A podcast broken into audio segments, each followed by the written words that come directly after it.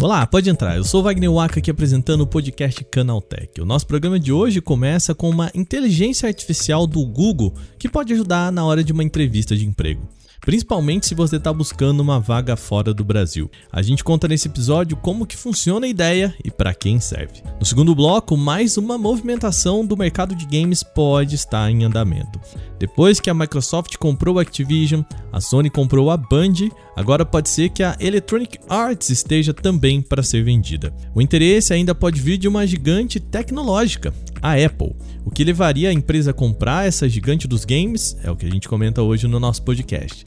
No terceiro bloco, o assunto é de novo Elon Musk e a sua visita ao Brasil. O executivo prometeu levar a internet a escolas do nosso país, mas depois que ele foi embora, o próprio ministério disse que não tem acordos sobre o tema por aqui. Começa agora o nosso podcast Canaltech, o programa que traz para você tudo o que você precisa saber do universo da tecnologia para começar o seu dia.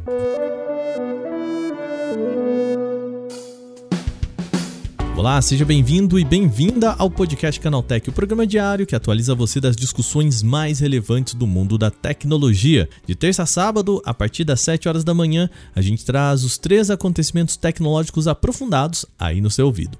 Lembrando agora também que segunda-feira tem o Porta 101, nosso podcast semanal. E nessa segunda, eu convidei o Pedro Cipoli para falar de smartphones. A gente listou alguns pontos para você ficar de olho na hora de trocar o seu aparelho. Para ouvir, é só entrar no link aqui da descrição. Não esquece também de seguir a gente no seu agregador para receber sempre episódios novos e já aproveita para deixar aquela avaliação para a gente, tá? Lembrando também, manda o seu feedback para a gente pelo e-mail podcast@canaltech.com.br. Sem mais, agora vamos para o nosso primeiro tema do dia.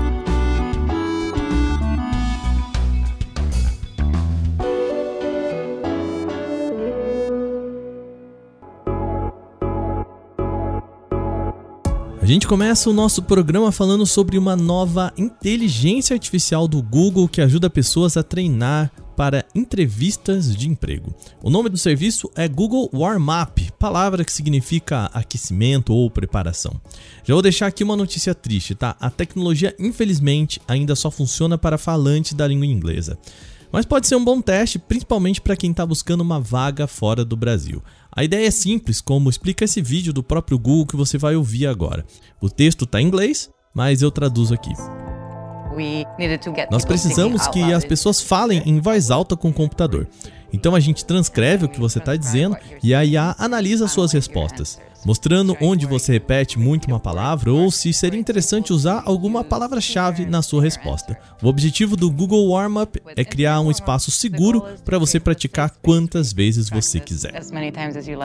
De fato, treinar para uma entrevista de emprego é algo realmente muito difícil e até desafiador para muita gente.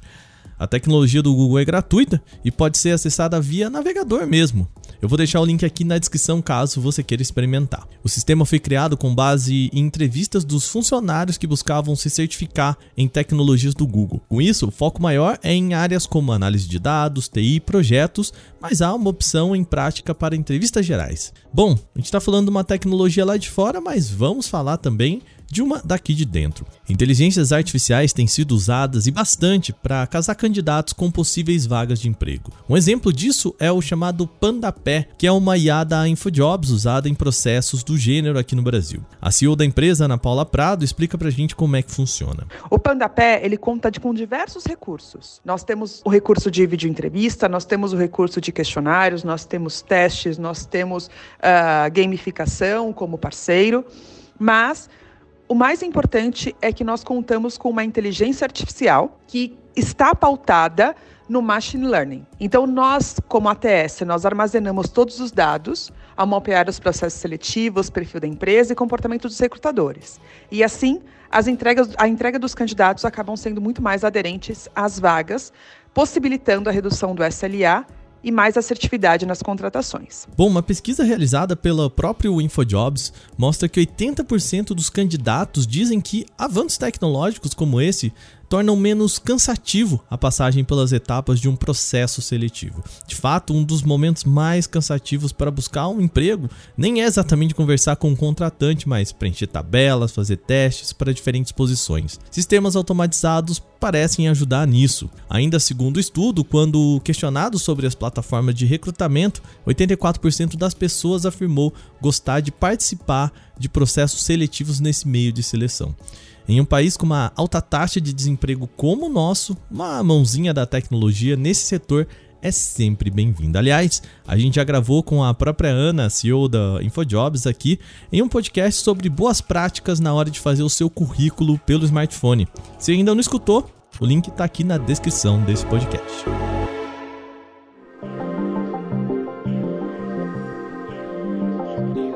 Segundo bloco agora, vamos falar de mercado de games. Depois da compra da Activision Blizzard pela Microsoft, da Band pela Sony e até da venda de parte da Square Enix, agora é a Electronic Arts que pode estar no caminho de ser comprada. Uma nota para investidores da agência PUC indica que a gigante está conversando com Amazon, Apple, Disney e NBC Universal para possíveis negociações. Vamos falar de cada um deles. O primeiro da lista teria sido a Disney, que entrou em negociação com a EA em março de 2021. Até o momento não se sabe qual é a conclusão dessa conversa ou se eles já concluíram alguma coisa. Mas a empresa com a qual a EA teria tido a melhor discussão sobre se vender seria com a NBC Universal, atualmente responsável por alguns canais de TV e estúdios de cinema. De acordo com a reportagem, a EA teria conversado com a NBC por semanas, mas as duas não chegaram a acordo.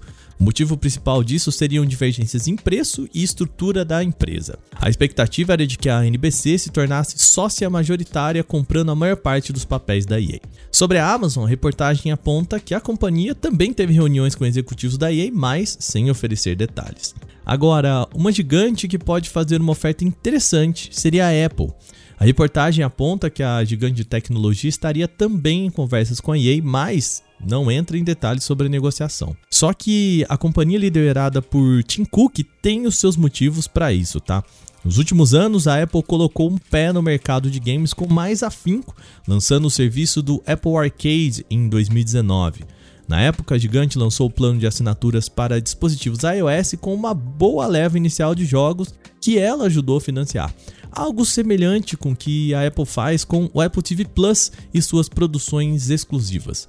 Só que a empresa percebeu que investimento para fazer jogos de qualidade é bem maior do que o necessário para fazer filmes. O resultado foi que ela terminou os acordos com os estúdios inseridos no Apple Arcade depois de um ano. O investimento na EA, portanto, seria uma forma de agregar jogos ao catálogo de assinaturas da Apple. Esse foi o movimento que a Microsoft fez ao comprar a Activision Blizzard e a Bethesda. A aquisição das duas companhias, por si só, já permite rechear bem o catálogo do Game Pass e assim tornar o serviço bem mais atraente ao usuário. Se alguém vai comprar a EA e quem vai ser essa empresa, bom, a gente ainda não sabe. A Puck acredita que a Disney tem mais chances de levar essa, tá? Isso porque tanto Disney e EA já tem uma relação já bem antiga, tá? A EA foi a detentora exclusiva por anos dos direitos de desenvolvimento da série Star Wars, o que pode ter ajudado no relacionamento entre as duas. Só que a EA nem sempre teve sucesso com essas franquias, tá? Atualmente, a Disney tem investido bastante em seu streaming, sendo que o foco em games nesse momento pode ser menor. E pra gente fechar essa notícia aqui, fica uma curiosidade. A EA foi fundada por Trip Hawkins em 1982. Nessa época, ele era diretor de estratégia e marketing da Apple e deixou a companhia exatamente para fundar o que se tornaria um dos estúdios mais importantes do universo dos games.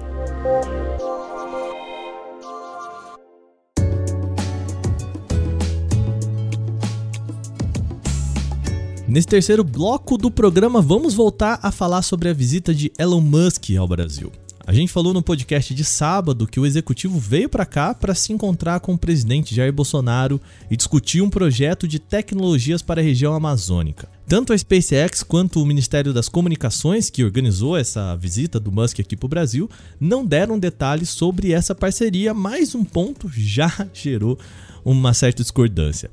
Pela manhã de sexta-feira, antes do encontro, Musk publicou em seu Twitter que o acordo prevê levar a internet Starlink para 19 mil escolas desconectadas em áreas rurais da Amazônia. Contudo, não há nem esse número de escolas necessitando de conexão. Após a visita, o jornal o Globo falou com a assessoria do Ministério das Comunicações e a pasta informou que não há uma parceria nesse sentido com a Starlink. Atualmente, o governo tem um contrato já existente com a Viasat para distribuição de internet via satélite no Brasil. Em nota, o ministério disse o seguinte, aspas, existem atualmente 14.500 500 escolas sem internet no país, ou seja, bem abaixo das 19 mil. O governo federal anunciou a instalação de novos 12 mil pontos de Wi-Fi Brasil até julho. Apenas 2.500 escolas restarão para o segundo semestre, fecha aspas. Ou seja, Musk estava propondo levar a internet a um número maior ainda do que a demanda de escolas sem conexão no país. O programa Wi-Fi Brasil, a que a nota se refere, é um projeto com a empresa Viasat atualmente. A companhia é uma concorrente da Starlink. Além disso, Musk também havia falado em levar a conexão para regiões remotas da Amazônia. O governo já tem também outro projeto com a Viasat chamado Norte Conectado, que prevê exatamente isso. Na proposta, há a implementação de cabos de fibra ótica na Amazônia no lugar de satélites. Para esse projeto, a pasta já investiu cerca de 336 bilhões de reais. Para fazer a mudança da Viasat para Starlink, o governo teria que abrir uma nova licitação que especialistas acreditam que seja mais oneroso e menos provável de acontecer. Agora terminadas as principais notícias de hoje, vamos para o nosso quadro Aconteceu também. Aconteceu também o quadro em que a gente fala das notícias também relevantes, mas que não geram uma discussão maior. A Motorola confirmou que será a primeira fabricante de smartphones a lançar um celular com sensor de câmera de 200 megapixels. Informações mais detalhadas sobre a novidade não foram divulgadas, com exceção da janela de lançamento. A previsão é para julho desse ano. Acredita-se que esse seja o aguardado Frontier, que deve posicionar a marca em um patamar ainda mais avançado com o que ela tem com a linha Edge. A empresa garante que a novidade vai servir como um aspas benchmark para a experiência de imagem imagens, fecha aspas. Ela revelou que o dispositivo será oficialmente anunciado em julho. Não há mais detalhes sobre o telefone além das imagens das lentes utilizadas junto ao novo sensor. O celular da Motorola será o primeiro a atingir essa marca dos 200 megapixels, quase dobrando o limite de resolução atual. Até então, smartphones com maior resolução têm sensores de 108 megapixels. A Samsung deve ser a fabricante por trás do componente, já que a gigante sul-coreana revelou em setembro do ano passado o ISOCELL HP1, o único sensor de 200 megapixels disponível no mercado até então. A Uber anunciou o lançamento de um novo recurso voltado para dar mais segurança aos motoristas do aplicativo. A novidade, batizada de YouSelf, vai exigir uma fotografia de quem decidir realizar a viagem com pagamento em dinheiro. O recurso ainda está em fase piloto e inicialmente valerá apenas para alguns dos usuários. O objetivo é identificar a pessoa para evitar golpes e prejuízos para o motorista, que leva o cliente ao destino e não recebe o pagamento. Segundo a Uber, esse era um dos recursos mais pedidos, conforme pesquisas internas realizadas com os parceiros. O pedido de selfie será ativado quando uma pessoa se cadastrar ou solicitar uma imagem sem fornecer dados do meio de pagamento digital, como o cartão de crédito ou débito.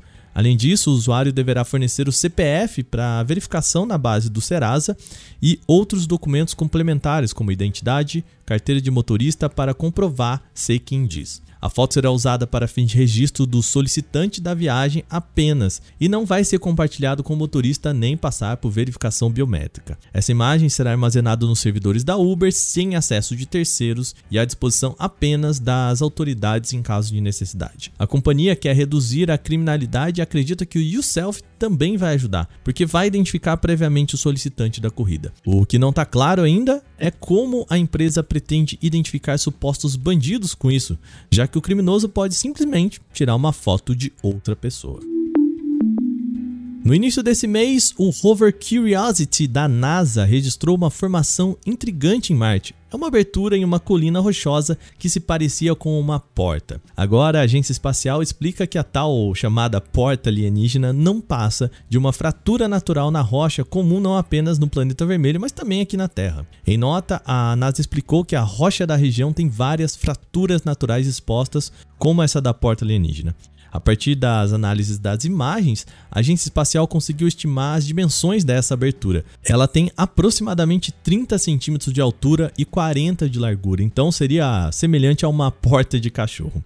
Embora a formação se assemelhe bastante com uma porta esculpida por seres inteligentes, a agência espacial disse que não passa de uma formação natural e provavelmente é relacionada ao histórico de variações de umidade e períodos de seca. A Alemanha identificou no último dia 19 o primeiro caso do vírus da varíola de macaco em humanos. O paciente número 1 um é um brasileiro que viajava pelo continente europeu. Atualmente, a região enfrenta um surto de casos de infecção, em que a transmissão parece ser comunitária, ou seja, quando não é mais possível identificar a origem. De acordo com a OMS, a varíola do macaco pode ser transmitida de uma pessoa para outra com contato próximo, ou seja, através de lesões, fluidos corporais, gotículas respiratórias e materiais contaminados, como roupas de cama. O período de incubação geralmente é de 6 a 13 dias, mas pode variar de 5 a 21 dias. O vírus que infectou o brasileiro é da África Ocidental. Esse é o considerado mais brando que o da Bacia do Congo, já que a taxa de mortalidade estimada é de 1%, segundo a OMS. O governo brasileiro está acompanhando a evolução do vírus, que ainda não é considerado um caso de preocupação. WhatsApp vai abandonar o suporte para iOS 10 e iOS 11 a partir de 24 de outubro desse ano. Conforme apurou o site WA Beta Info, a plataforma está notificando usuários de iPhones desatualizados sobre a iminente interrupção de compatibilidade com o mensageiro e, claro, recomenda a instalação de versões mais recentes do sistema operacional. Com o corte, ficam para trás os modelos iPhone 5 e iPhone 5C, lançados em 2012 e 2013, respectivamente. Isso acontece porque a dupla não recebeu atualização para o iOS 11, portanto não tem o que fazer senão trocar por um aparelho mais recente. O recorte também afeta os iPhones 5S, 6 e 6S, mas os donos desse aparelho ainda podem atualizar o sistema para versões mais recentes e evitar a perda do suporte. Atualmente, segundo a página do WhatsApp, o aplicativo requer iOS 12 ou mais recente para funcionar. No ano passado, a suspensão do suporte para o OS 10 virou notícia, mas diferente do que foi naquela época, o fim da compatibilidade agora vai impedir o uso do aplicativo.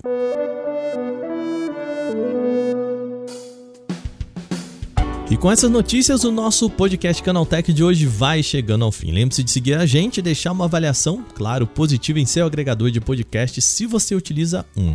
Sempre bom lembrar que os dias de publicação do nosso programa são de terça a sábado, com episódio novo logo de manhã às 7 horas para acompanhar o seu café. Esse episódio foi roteirizado, apresentado e editado por mim, Wagner Waka, com a coordenação de Patrícia Gnipper. E o programa também contou com reportagens de Renan da Silva Dores Alveni Lisboa, William Torres, Fidel Forato e Igor Almenara. A revisão de áudio é da dupla Gabriel Rime e Mari Capetinga com trilha sonora de Guilherme Zomer. Agora o nosso programa vai ficando por aqui. Amanhã tem mais. Até lá. Tchau, tchau.